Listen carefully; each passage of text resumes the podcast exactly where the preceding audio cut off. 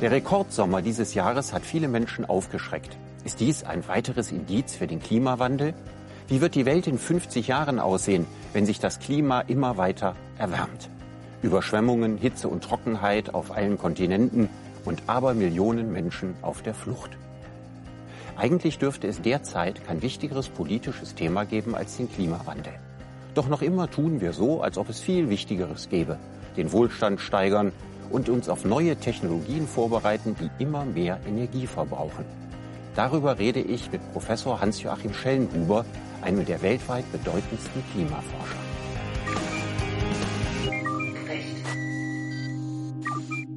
Herr Schellenhuber, Sie haben einen zehnjährigen Sohn. Werden Sie ihm später guten Gewissens empfehlen können, Kinder in die Welt zu setzen? Ja, auf jeden Fall. Und das aus dem Munde eines Menschen, der sich wie kaum ein anderer in Deutschland mit dem Klimawandel beschäftigt hat und davor warnt, welche eindringlichen Folgen der Klimawandel haben wird? Ich sehe auf jeden Fall noch die reale Möglichkeit, die Chance, äh, einen gefährlichen Klimawandel zu verhindern oder einen katastrophalen. Insofern müssten wir jetzt darüber sprechen, was ich unter gefährlichen Klimawandel verstehe. Sie haben das ja dargelegt. Sie haben ein Buch geschrieben, ein Magnum Opus, sozusagen ein Haupt- und Gesamtwerk.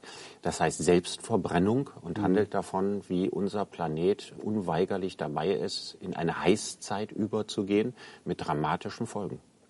Ja, dieses Sujet, dieses Thema Heißzeit, das stammt in der Tat von einem Artikel, den ein internationales Team von Forschern mit meiner Beteiligung erst jetzt im August diesen Jahres veröffentlicht hat, quasi am Höhepunkt der Hitzewelle in Deutschland oder überhaupt auf der Nordhalbkugel. Und dort wird jetzt nicht äh, vorhergesagt, dass wir unweigerlich in eine Heißzeit rutschen, sondern es wurde argumentiert und begründet, dass wir gewissermaßen an einer Weggabelung stehen. Ne? Es gibt quasi zwei Möglichkeiten, wo unser Klima hinwandern kann, wenn wir weitermachen wie bisher, also Gas, Öl, Kohle ungehemmt verbrennen, dann wird das System wahrscheinlich einen Zeitsprung 15 Millionen rückwärts machen, das sogenannte Miozän. Die Geologen haben so dämliche Namen, ich entschuldige mich dafür. Aber da war die Erde 5, 6 Grad wärmer und der Meeresspiegel bis zu 60 Meter höher. Das mhm. war die Heißzeit sozusagen. Aber diese Heißzeit, die damals war, die kam nicht wie jetzt quasi über Nacht im Laufe weniger Jahrzehnte, sondern die kam in einer relativ langen Zeitspanne. Über Zehntausende oder Hunderttausende von Jahren und ohne menschliches Zutun natürlich. Mhm weil der Homo sapiens damals noch nicht existierte. Aber, und das ist eben das Entscheidende, es gab etwa vergleichbare Bedingungen, also die CO2-Konzentration in der Atmosphäre war ungefähr gleich der, die wir heute schon haben, ne, durch menschliches Zutun. Es gibt aber eben auch eine positivere Variante, und das wäre das sogenannte Pliozän. Das war bevor der Eiszeitzyklus begann, vor drei Millionen Jahren. Und dort war die Erde tatsächlich nur zwei, zweieinhalb Grad wärmer, der Meeresspiegel zehn Meter höher. Und das ist quasi die relativ sichere Parkposition, in die wir unseren Planeten noch bringen könnten. Also Sie gehen davon aus, zweieinhalb Grad Erderwärmung wird es mindestens werden? Und Sie denken, aber das können wir irgendwie verkraften?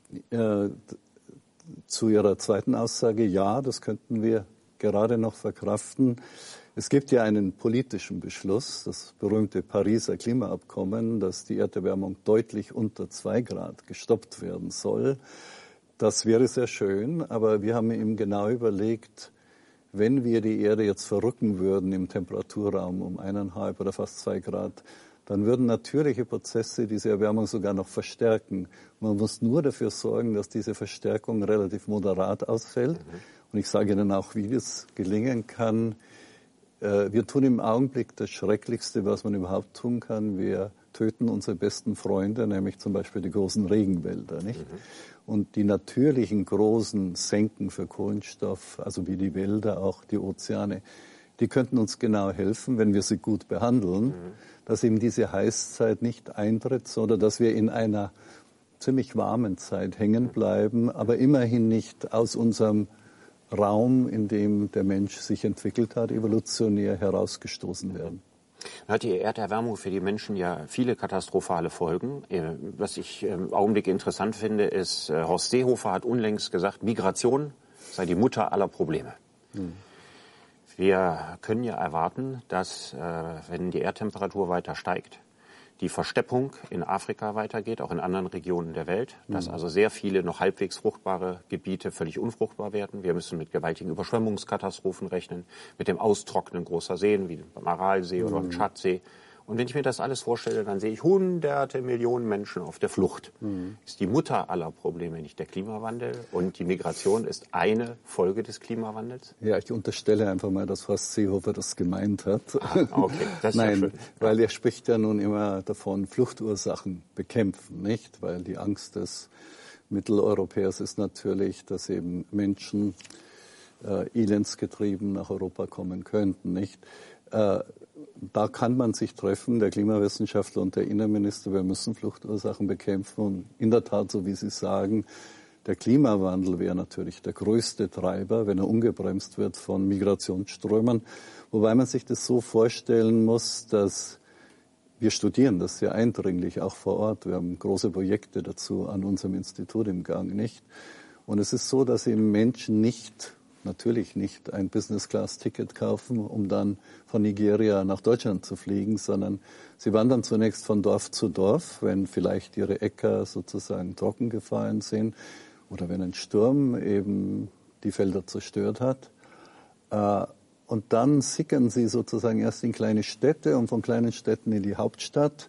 Und wenn sie dort in den Slums sozusagen, wo sie unweigerlich ankommen, eben gar keine Lebensbedingungen mehr vorfinden, dann ist oft erst die Grenzüberschreitung der Schritt. Das heißt, was im Augenblick geschieht, ist, dass sich schon Millionen Menschen eigentlich auf den Weg machen, mhm. vor unseren Augen oder vielmehr ohne, dass wir drauf schauen. Und ein nicht unerheblicher Teil dieser Menschen sind auch Klimaflüchtlinge.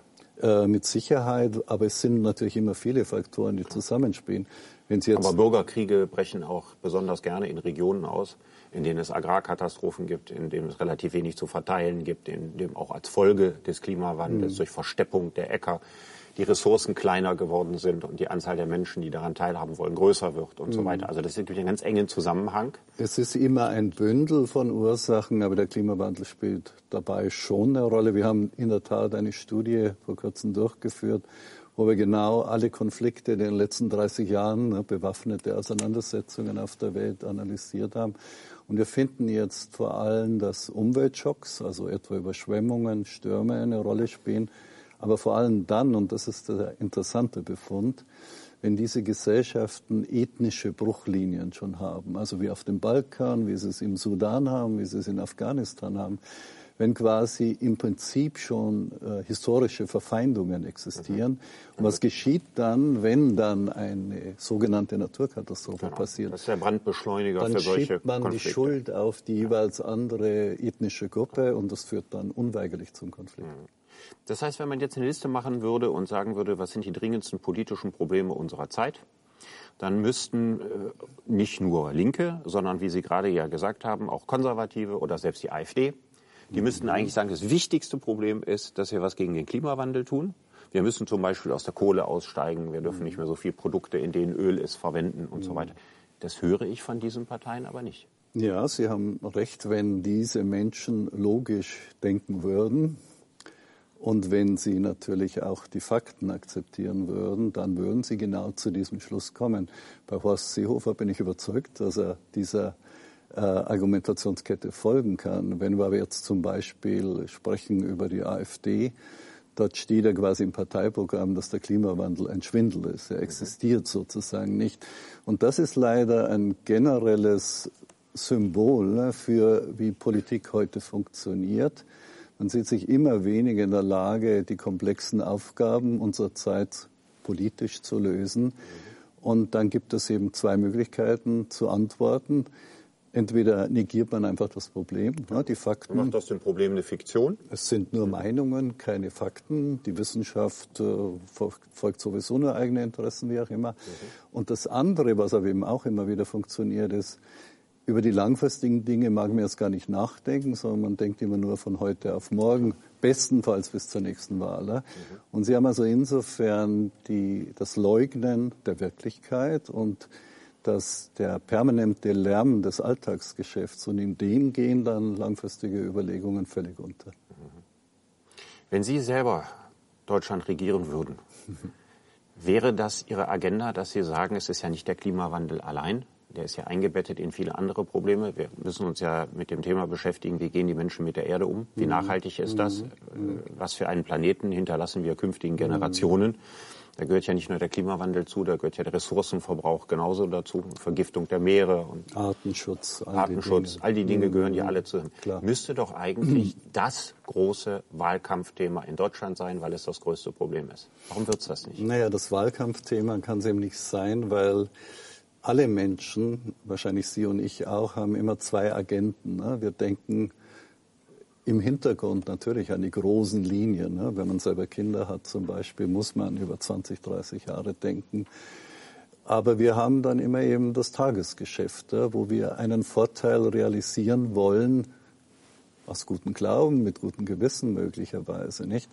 Und wenn jetzt dann äh, jemand in der Wahlkabine sein Kreuz macht, ja, dann wird er immer überlegen, na ja, es wäre schon schön, wenn die Gewerbesteuer gesenkt würde, nicht? Oder wenn äh, die Flugzeugbenzinsteuer niemals käme, weil ich möchte ja in drei Monaten ne, nach Hawaii fliegen, wie auch immer. Und das liegt, glaube ich, in der menschlichen Natur, dass dann der kurzfristige Vorteil immer das langfristige Wohlergehen von einem selbst, aber aller anderen übertrumpft. Also äh, viele Menschen sagen, ich möchte ein Leben in größtmöglicher Freiheit führen bei uns. Mhm. Zu dieser Freiheit gehört eine größtmögliche Konsumfreiheit und eine größtmögliche Lebensgestaltungsfreiheit. Die will man mhm. sich auch nicht nehmen lassen. Und das gehört zu unserem Selbstverständnis. Mhm. Nur während wir auf der einen Seite unsere Freiheit zelebrieren, Plastiktüten zu benutzen, mhm. sehr, sehr viele hin und her zu fliegen, ein äh, zu viel zu heizen, äh, im Grunde genommen einen Lebensstil von vorne bis hinten zu pflegen, der unter Klimagesichtspunkten eigentlich mhm. gar nicht sein dürfte. Wenn wir das alles machen und das auf Freiheit pochen, nehmen wir damit die Freiheit all den Menschen in den Ländern der sogenannten Dritten Welt, deren Lebensfreiheit elementar beschritten, beschnitten mhm. wird dadurch, dass sie kein frisches Wasser mehr haben, dass ihre Äcker verdorren, dass ihre äh, Landschaft überschwemmt wird, ihre mhm. Wohngebiete und, und, und. Das heißt also, das Ausleben unserer Freiheit geschieht auf Kosten der Freiheit anderer.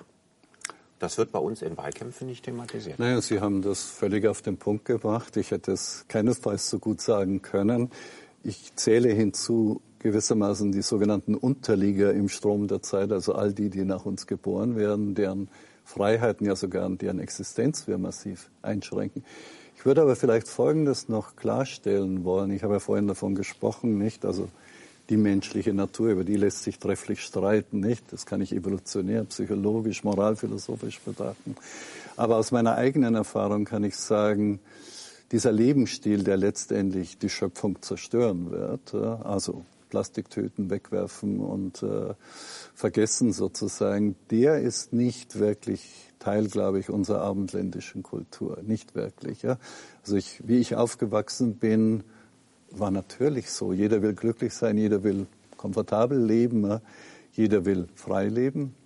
Aber dieser, diese geradezu Obsession zu verschwenden, hm? also kaufen, nicht mal wirklich konsumieren, wegwerfen, das ist wirklich in den 60er Jahren in Deutschland eingezogen und das ist, glaube ich, tatsächlich die Folge einer amerikanischen Gehirnwäsche, die sozusagen das ehemalige Nazi-Deutschland dann erfahren hat. Mhm die Menschen haben versucht, und ich habe das ja wirklich erlebt als Kind, eben Amerika nachzuahmen, um sich damit gewissermaßen von der faschistischen Schuld zu befreien. Quasi Verschwendung statt Entnazifizierung oder Verschwendung als Entnazifizierung. Oder Konsum als Entnazifizierung. Ja, das ist also eine die, steile die Hypothese natürlich. Naja, aber ja. gut, im Grunde genommen ist in, in Deutschland äh, das christliche Kreuz zwischendurch durch das Hakenkreuz ersetzt worden und das Hakenkreuz durch den Mercedes-Stern ja, als quasi neue Leitideologie. Ein ja. wenig ist es so und wie gesagt Verschwendung, jedenfalls da, wo ich aufgewachsen bin, in einer protestantischen kleinen Gemeinde in Niederbayern, da war Verschwendung nicht das, was man angestrebt hat. Ein negatives hatte. Wort, ne? Etwas, ja, ja, was, was geächtet ab, wurde.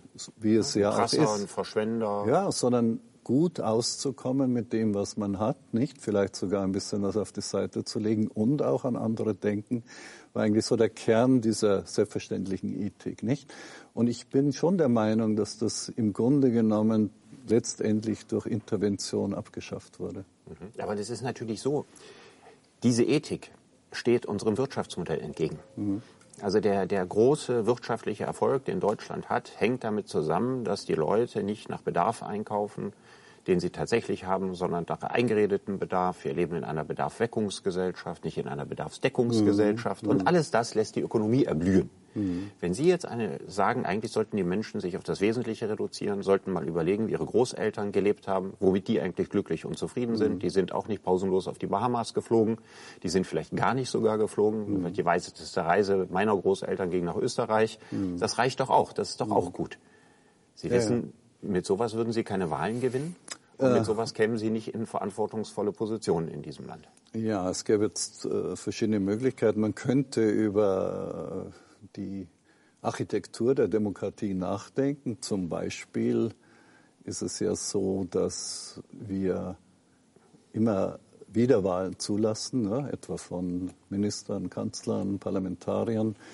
Ich habe mal bei einer Podiumsdiskussion ganz unschuldig ins Spiel gebracht, ich bin kein Politologe, wie wäre es, wenn wir Amtszeiten auf acht Jahre mhm. ausweiten würden, aber keine Wiederwahl möglich wäre. Nicht? In acht Jahren kann man schon was tun. Und äh, der einzige Lohn, den man dann bekommt später, ist, dass man in der Geschichte gut dasteht, ja, dass man wirklich das Wohl des deutschen Volkes gemehrt hat. Das ist eine. Ich glaube, wir sollten über neue Formate nachdenken. Das andere ist das, was Sie ansprechen. Meine Eltern sind niemals geflogen in ihrem Leben. Meine Großeltern sowieso nicht. Ja. Ich denke aber, dass insbesondere meine Großeltern total glückliche Menschen waren, nicht? Und ich muss einfach in Frage stellen, ob Wachstum wirklich Glück produziert. Ja? Mhm äh, Bruttoinlandsprodukt, äh, kann ich das wirklich in Befriedigung, äh, in Freude, in Glück, in Liebe umsetzen? Und die Antwort ist natürlich nein. Aber vor allem ist auch offensichtlich, ja, man kann auf einem begrenzten Planeten nicht unbegrenzt wachsen. Das haben sogar Ökonomen schon in den 60er Jahren gesagt. Es gibt da den berühmten Ausspruch, wer glaubt, dass man immer währendes exponentielles Wachstum auf einem endlichen Planeten hat, ist entweder verrückt oder ein Wirtschaftswissenschaftler. Mhm. Nun ist es aber, wie ich vorhin sagte, ja so, dass unsere ganze Ökonomie darauf basiert. Das heißt, unser Lebensmodell und unsere Ökonomie hängen ganz, ganz eng miteinander zusammen. Also natürlich könnten wir nicht unbegrenzt weiter wachsen. Aber im Augenblick sehe ich auch gar keine Strategie, wie man das machen kann, aus der Wachstumsspirale auszubrechen, mhm. als Politiker oder als verantwortlicher CEO eines großen Unternehmens. Also beides scheint genauso unmöglich zu sein. Ja, wir haben ja sozusagen die Unmöglichkeit des Weitermachens und wir haben die Unmöglichkeit des Ausstiegs. Sie haben recht, aber große Veränderungen äh, entwickeln sich unter der Oberfläche in der Regel nicht. Sie können nicht erwarten, dass an der Oberfläche, da wo der CEO sitzt oder eben der Parteivorsitzende, dass von da aus diese Veränderungen eines Systems kommen, von denen ja diejenigen gerade profitieren, nicht? Es muss sich sozusagen im Bauch der Gesellschaft äh, eine Bewegung entwickeln. Und wenn Sie einfach reden, selbst mit Ökonomen, nicht mit Experten, mit Steuerberatern, wie auch immer, eigentlich hat jeder inzwischen das Unbehagen und eigentlich weiß jeder, dass immer während des Wirtschaftswachstums, selbst die nächsten 30, 40 Jahre, dass das nur ins Unheil führen kann. Mhm. Jeder sagt es inzwischen. Es traut sich nur keiner auszusprechen. Also niemand traut sich zu rufen, der Kaiser ist nackt. Mhm. Aber wenn jetzt jemand ruft, dann ist es sicherlich nicht der Kaiser selbst. Mhm. Schauen wir uns das Ganze mal an einem Beispiel an, zum Beispiel den Grünen. Mhm. Als die Grünen äh, Ende der 70er, Anfang der 80er gegründet wurden, hatten sie ganz klare ökologische Forderungen. Zum mhm. Beispiel die Abschaffung des innerdeutschen Luftverkehrs. Mhm. Oh ja. Autofreie Innenstädte. Und zwar quasi sämtlich, soweit es irgendwie geht, mit Ausnahme von Feuerwehr und mhm. Polizei. Und irgendwann hat man eine Wende gemacht von der Vorstellung, der Staat muss das durchsetzen, dass die Menschen mhm. diese Form von Konsumverhalten nicht mehr zeigen, mhm. hin zu, das muss der Konsument entscheiden. Wir mhm. umwerben den Konsument, ökologische Produkte zu kaufen. Wir bieten Bioprodukte an. Manches unterstützen wir, versuchen es günstiger zu machen und so weiter. Fairtrade-Handel wird mhm. unterstützt. Und die Folge dieser Politik, die wir seit über 30 Jahren haben, ist, dass sie gescheitert ist. Denn es gibt natürlich Konsumenten, die das machen, die mhm. versuchen, so nachhaltig wie irgend möglich zu leben, Klar, ohne jeden Zweifel. Mhm. Es gibt welche, die das so ein bisschen als Lebensstil machen, also quasi SUV-fahrende Ökostromkunden. Ne, die gibt es ja auch in der Palette. Mhm. Und alles in allem haben all diese Menschen, und das ist eine verschwindende Minderheit, den Klimawandel nicht aufgehalten, die Ressourcenverschwendung nicht aufgehalten. Müssen wir nicht einfach sagen, auf der Ebene des Konsumenten lässt sich das nicht entscheiden. Das haben wir nun 30 Jahre herausgefunden und wir brauchen tatsächlich eine Verbotskultur. Nein, das glaube ich nicht. Also äh, man braucht sicherlich eine Zumutungskultur, so würde ich das nennen, ne? dass der Politiker verantwortungsvoll handelt und in der Tat auch seinem Wähler etwas zumutet. Das können auch Gesetze sein. Ne? Denken Sie an die Anschnallpflicht. Ich kann mich noch erinnern, wie das eingeführt Rauchverbot. wurde. Ja, aber nehmen wir ja. das viel banalere Beispiel der Anschnallpflicht. Das hat Tausende von Menschenleben gerettet. Und ich kann mich noch erinnern, wie wütend geschimpft wurde. Ich werde mich nie anschnallen im Auto. Inzwischen ist das eine Selbstverständlichkeit. Man kann also mit Geboten und wahrscheinlich auch Verboten einiges erreichen. Aber Sie haben zwei interessante Beispiele genannt. Also jetzt äh, innerdeutscher Flugverkehr, vielleicht sogar mitteleuropäischer Flugverkehr, den man eigentlich äh, ja, ähm, äh, ent, ent, äh, sorgen sollte ja, als, als Mobilitätsoption. Und äh, Sie haben eben dann auch darüber gesprochen, dass man die Innenstädte mehr oder weniger äh, autofrei machen sollte. Nachdem man in den 60er Jahren noch die autogerechte Stadt propagiert hat. Also diesen Titel muss man sich auf der Zunge zergehen lassen, nicht? Aber jetzt komme ich zurück. Ich meine, ich sitze zum Beispiel in einem Gremium für die Europäische Union, wo wir über sogenannte Dekarbonisierungsstrategien nachdenken. Also wie kann Europa seinen Beitrag zum Klimaschutz leisten? Und da stehen genau diese Optionen wieder da. Und es ist tatsächlich so, dass, wenn Sie herumreisen, Sie sehen, immer mehr Städte versuchen tatsächlich, zumindest die inneren Bereiche autofrei zu machen. Und im Grunde genommen müssen wir Flüge innerhalb Deutschlands tatsächlich ersetzen, zumindest durch schnelle Bahnverbindungen. Das, das heißt, wir müssen wahrscheinlich auf einer Strecke vom Rheinland nach Berlin eine zweite Trasse legen. Ja, weil wir werden das alles Beispiel. Aufkommen nicht machen. Ja, Was ich übrigens überhaupt nicht verstehe an der Entwicklung ist, man hat so, als das Internet so anfing, Mhm. Und so die Digitalvisionen davon da waren, mhm. dass man äh, Videokonferenzen machen kann. Mhm. Zu einem Zeitpunkt, als man es noch nicht konnte, aber wusste, mhm. das wird man bald können. Ja. Da hat man gesagt, naja, die Manager und die Verantwortlichen und all die daran Beteiligten, die müssen ja jetzt auch gar nicht mehr pausenlos hin und her mhm. fahren. Mhm. Das ist ja alles nicht mehr nötig. Ja, die Digitalisierung ermöglicht es ja, dass man im Grunde genommen nicht mehr so viel reisen muss. Die Folge ist, es wird auch in der digitalisierten Gesellschaft gereist und zwar viel mehr als vorher. Voll die Flugzeuge sind voll, Manager, die mhm. unterwegs sind, irgendwo eine Stunde in München und dann eine Stunde in Hamburg und am selben Tag noch nach Frankfurt fliegen und so weiter und so weiter. Mhm. Das ist nicht weniger geworden. Das ist immer mehr und mehr und mehr geworden. Und jetzt sagen Sie, eigentlich ist das was, wo man von heute auf morgen im Prinzip sagen müsste, das geht nicht mehr. Und die mhm. einzigen, die davon richtig geschädigt wären, wäre die Lufthansa. Und äh, die wird, das brauchen wir die halt nicht mehr in diesem Maßstab. Mhm. Wir können wegen der Lufthansa nicht diesen enormen Ausstoß an CO2, Kerosin, was wir in die Luft blasen mhm. und so weiter weiter mhm. verantworten.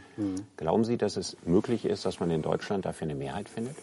Ja, ich denke so langsam, wobei die Manager sind gar nicht mehr so sehr das Problem. Natürlich sind das Leute, die fliegen jeden Na, Tag. Wiener Deutsch, ne? Ja, die fliegen halt zwischen Frankfurt und Berlin jeden Tag hin und her. Das ist natürlich äh, Wahnwitz, aber es sind natürlich auch junge Leute, die einfach mal übers Wochenende Städtetrip machen. Ja, ja, und das kostet ja fast nichts äh, bei Ryanair, wie auch immer. Ähm, das ist sicherlich eine Problematik, aber ich glaube, dass ähm, langsam ein Bewusstsein wächst, dass wir zum Beispiel zumindest eine Besteuerung vom Flugzeugbenzin brauchen, nicht? Und dass äh, im Grunde genommen auch, äh, um zurückzukommen auf Ihre Videokonferenzen und dergleichen, dass wir die digitalen Mittel einfach nicht vernünftig einsetzen. Ich habe zum Beispiel bei uns im Institut, am Potsdam Institut, eine sehr gute Videoinfrastruktur einrichten lassen äh, die ich verzweifelt versuche zu nutzen. Also ich, ich fliege nicht gerne und ich hänge nicht gerne an den trostlosesten Orten des Universums herum, die Flugplätze heißen. Und es stellt sich heraus, dass selbst renommierte Einrichtungen im Ausland, in Deutschland, nicht über adäquate Videokonferenz Strukturen mhm. verfügen, so dass wir fast immer dann auf Skype sozusagen, was ja dann eine grässliche Kommunikationsform ist, ausweichen müssen. Das soll heißen, dass wir die Möglichkeit nicht ausgeschöpft haben. Das kann man verbessern. Aber es kommt noch was hinzu. Die Manager, die Sie angesprochen haben, die glauben, es ist eine Art Heldentum. Mhm. Also morgens um fünf ja, zum Ethos, Flug. Ein Ethos, viel beschäftigt Es ist zu sein der Ethos sozusagen an einem anderen Ort. ständig was Anstrengendes, möglicherweise Sinnloses, auf jeden Fall Umweltschädigendes zu tun und dann ist man sogar am Abend noch stolz drauf. Mhm. Digitalisierung als Stichwort die Digitalisierung führt gegenwärtig dazu, dass mehr und mehr Menschen über digitale Gerätschaften verfügen, weltweit. Mhm. All diese Geräte brauchen Strom. Ein erheblicher Teil dieses Stroms wird weiterhin über fossile Energieträger, mhm. Braunkohle, Steinkohle, Öl, Gas und so weiter erwirtschaftet. Mhm. Das heißt also, die Digitalisierung ist ein Treiber des Klimawandels in der gegenwärtigen Form. Nun höre ich auf der anderen Seite, die Digitalisierung enthält auch wunderbare Möglichkeiten zu nachhaltigerem Wirtschaften. Was von mhm. beiden stimmt?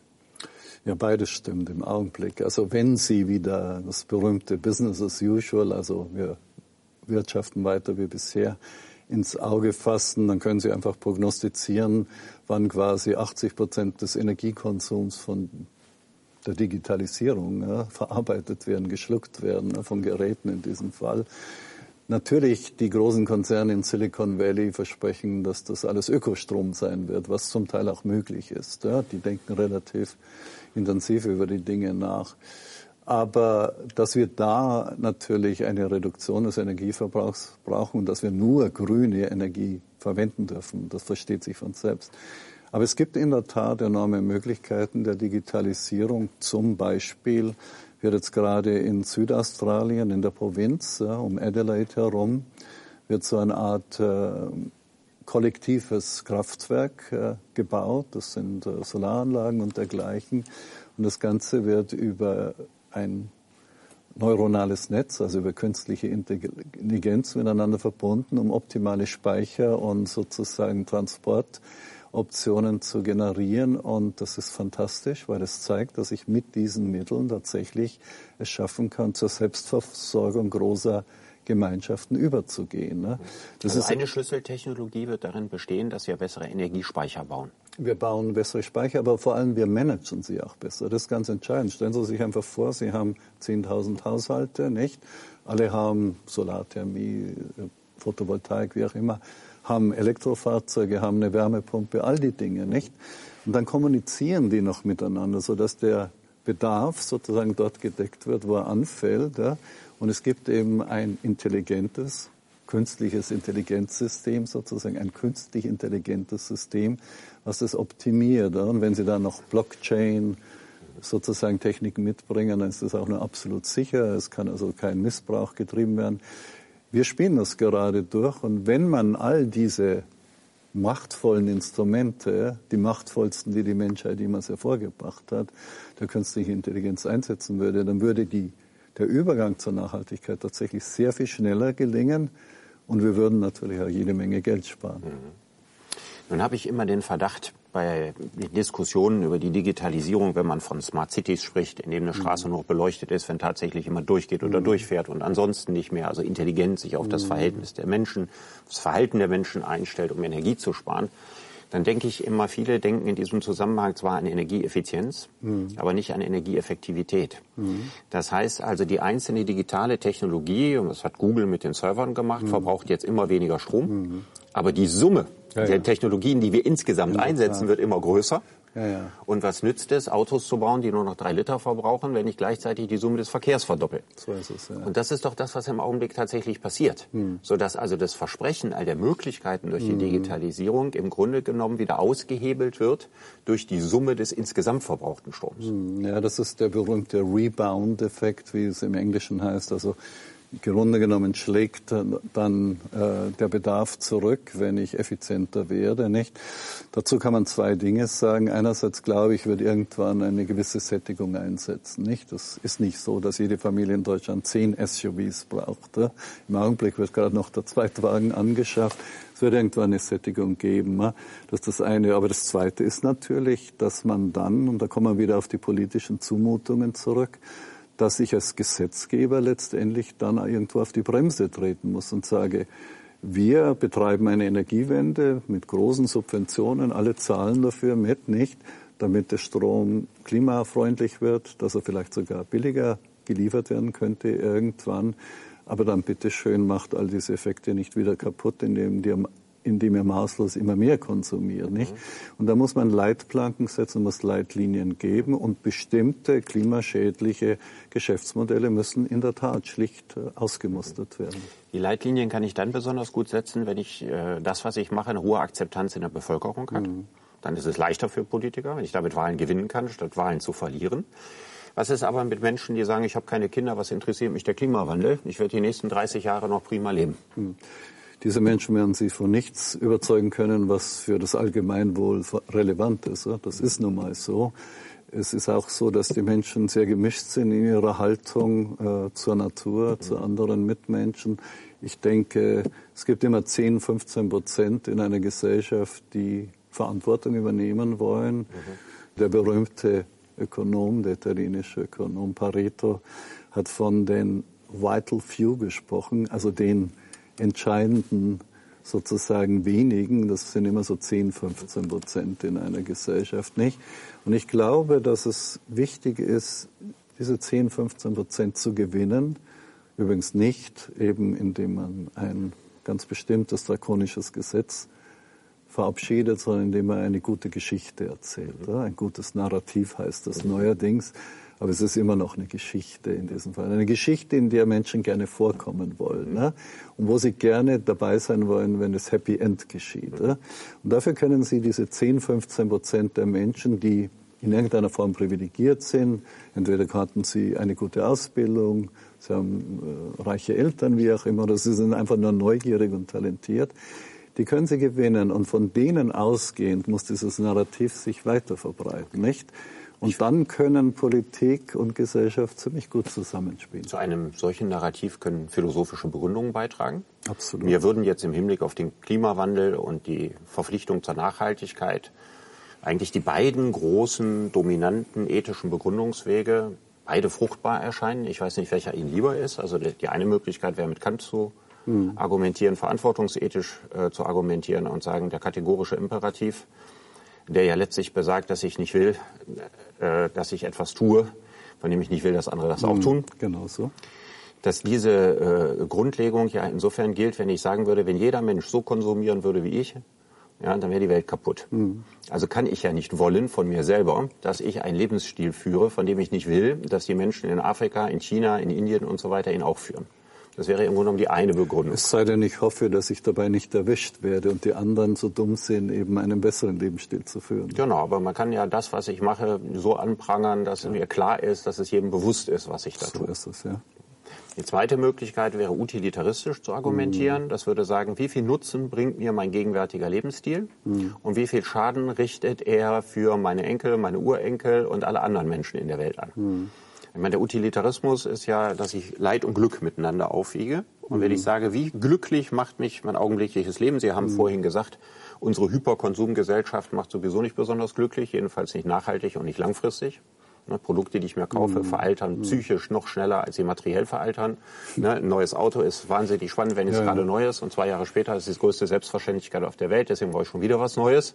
Also dieser berühmte Mechanismus, der unsere mhm. Wirtschaft im Laufen hält, ist nicht dauernd dauerhaft glücksstiftend. Mhm. Und jetzt kann ich sagen, aber er ist unglaublich mhm. leidstiftend, weil wir dafür eine Ressourcenausbeutung betreiben, weil wir dafür rücksichtslos auf fossile Energieträger zurückgreifen und dergleichen mehr. Mhm. Was ist Ihnen sozusagen innerlich näher? Also die ja. kantische Argumentation oder die utilitaristische Argumentation? Also die kantische natürlich sehr viel mehr, weil ich äh, mich sehr viel in meiner Jugend schon mit Kant beschäftigt habe. Also ausgehend natürlich als physikalisch Interessierter mit der Kritik, von der Kritik der reinen Vernunft, aber durchgearbeitet bis hin zur Moralphilosophie in diesem Fall. Die utilitaristische, die ja sehr angloamerikanisch ist, ist eigentlich etwas, wo ich nie eine große Affinität hatte, weil ich nicht glaube, dass man diese Gleichung aufstellen kann, wo man all diese Faktoren, die niemand wirklich berechnen kann, dann zusammenbringt. Aber was mich eigentlich in letzter Zeit viel mehr berührt und auch motiviert hat, ist etwas viel Simpleres. Das ist nämlich äh, die katholische, sozusagen spirituelle äh, Haltung zur Bewahrung der Schöpfung, vermittelt natürlich durch Papst Franziskus, mhm. der sich ja als erster Papst den Namen von Franziskus von Assisi zugelegt hat, der meiner Ansicht nach, obwohl ich selbst nicht katholisch bin, der größte Heilige in der katholischen Geschichte ist. Und der hat eben zwei simple Prinzipien nicht nur vertreten, sondern gelebt, persönlich in Umbrien, in den Wäldern. Und das eine ist äh, Solidarität mit den schwachen Mitmenschen ja, und das andere ist Mitleid mit der Kreatur in diesem Fall. Ja. Und auf das kann man es eigentlich reduzieren. Ne? Das ist ein Gefühl, das viel stärker ist als jede Summe, die ich moralphilosophisch ausrechne. Entweder ich habe diese Bereitschaft, Mitleid, Barmherzigkeit äh, zu verspüren, Liebe natürlich, auch für meine Mitmenschen, und ich versuche sozusagen äh, die anderen Kreaturen auf diesem Planeten zu achten dann, glaube ich, folgt unmittelbar daraus, dass wir in unserem Leben möglicherweise etwas ändern müssen und dass wir auch unsere Wirtschaftsweise ändern müssen, nicht? Und ich hätte das vielleicht vor 10, 20 Jahren eher belächelt, aber ich habe erlebt, wie dieser Mensch, also Franziskus, äh, Menschen, andere Menschen überzeugen kann durch seine Ausstrahlung, durch seine Wärme. Und er sagt so einfache Sätze. Wissen Sie, ich kann Ihnen natürlich jetzt stundenlang über die Klimaphysik erzählen, nicht? Und war ja beteiligt, wie die Enzyklika dann vorgestellt wurde, Laudato Si 2015 in Rom. Und am nächsten Tag äh, ging Papst Franziskus auf den Petersplatz vor 40, 50.000 Menschen und hat alles reduziert auf den einen Satz. Wenn wir die Natur zerstören, wird sie uns zerstören. Mhm. Punkt, nicht? Und das hat gesessen. Mhm. Das, was Sie gesagt haben, erinnert ja auch stark an die Ehrfurchtsethik von Albert Schweitzer. Also die Vorstellung, dass der Mensch konvivial ja, mit der anderen restlichen Schöpfung leben soll. Ist das so, dass man, wenn man sich so stark wie Sie und mit der Zukunft des Planeten beschäftigt und auch aus einer solchen Sorge heraus, dass man dann unweigerlich ein bisschen spirituell wird oder dass eine gewisse Spiritualität dabei hilft? Nein, ich glaube nicht, dass ich spiritueller geworden bin, als ich immer schon war. Nicht? Ich bin Grunde genommen in der Natur aufgewachsen. Ne? Meine Kindheit war die schönste meines Lebens, zweifellos. Ich habe da immer eine enge Beziehung dazu gehabt und ich meine, Sie spüren ja allein schon, wenn Sie einen Hund haben oder eine Katze, dass Sie sich einfach besser fühlen, dass Sie gesünder sind, auch seelisch, ja? wenn Sie mit einer Kreatur zu tun haben, die Sie achten und die Sie wiederliebt. Mhm. Aber eine Ehrfurchtsethik arbeitet mit Begriffen wie Ehrfurcht, mhm. wie Demut, mhm. wie sich bescheiden. Ja? Mhm. Maß halten. Mhm. Und alles das sind ja Dinge, die dem Kapitalismus elementar widersprechen. Mhm. Also passt eigentlich eine nachhaltige Klimapolitik und der Kapitalismus überhaupt zusammen oder brauchen wir ein anderes System? Naja, diese Frage wird natürlich oft gestellt. Äh, zum Beispiel wird eben auch vorgeschlagen, lasst uns erst den Kapitalismus abschaffen und dann wird das Klimaproblem sich von selbst lösen selbst wenn man das so könnte, nicht, und selbst wenn ich da jetzt eine Meinung dazu äußern würde, das Klimaproblem ist einfach in einer solchen Geschwindigkeit unterwegs, dass wir sicherlich nicht erst das System, den Systemwechsel vornehmen können. Wir müssen schon versuchen, innerhalb der Systeme, die wir haben, in China, in Russland, in Brasilien, in Deutschland, in den USA, die Wende herbeizuführen. Ich glaube eher, dass es umgekehrt ist. Wenn wir es tatsächlich schaffen würden, eine große Erzählung zu verbreiten, an der sich viele Menschen beteiligen, dann wird wahrscheinlich ein Teil der kapitalistischen Träume sowieso platzen. Ne? Und es werden verschiedene Mythen verschwinden. Also ich glaube.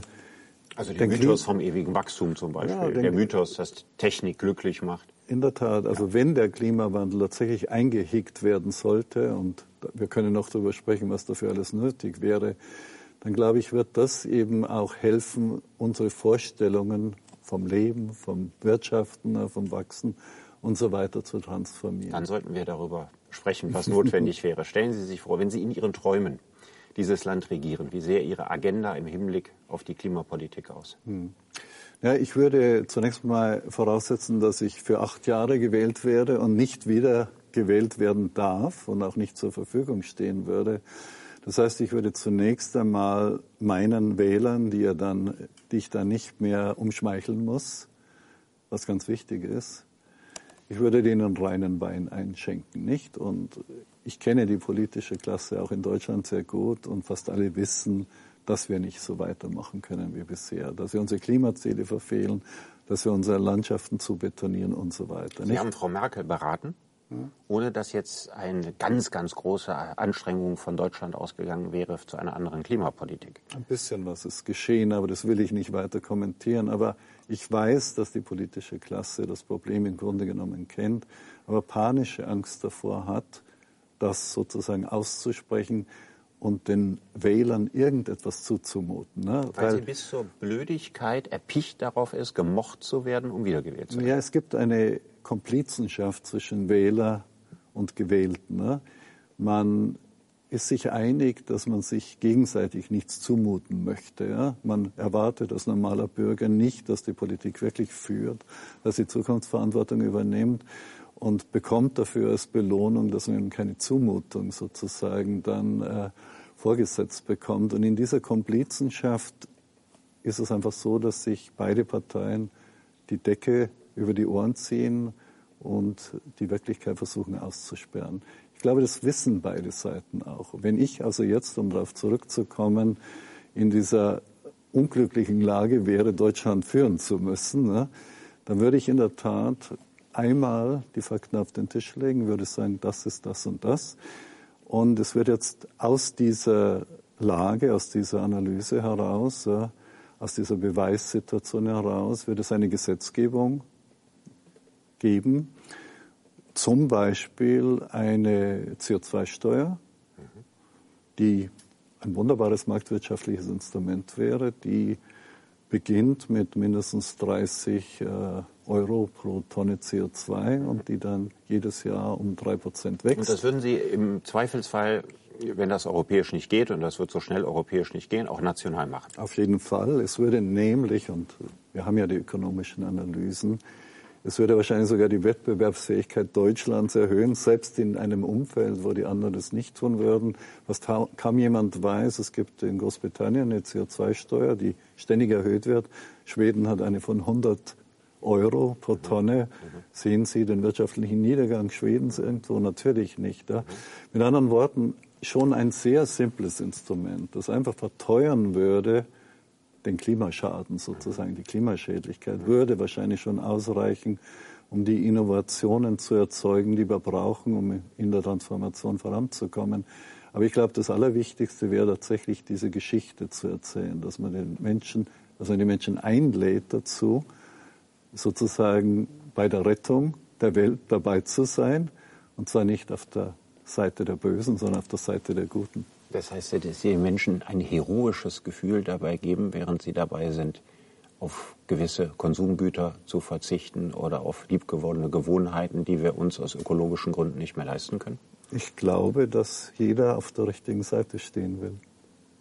Herr Schellhuber, ich danke Ihnen für das Gespräch. Sehr gerne.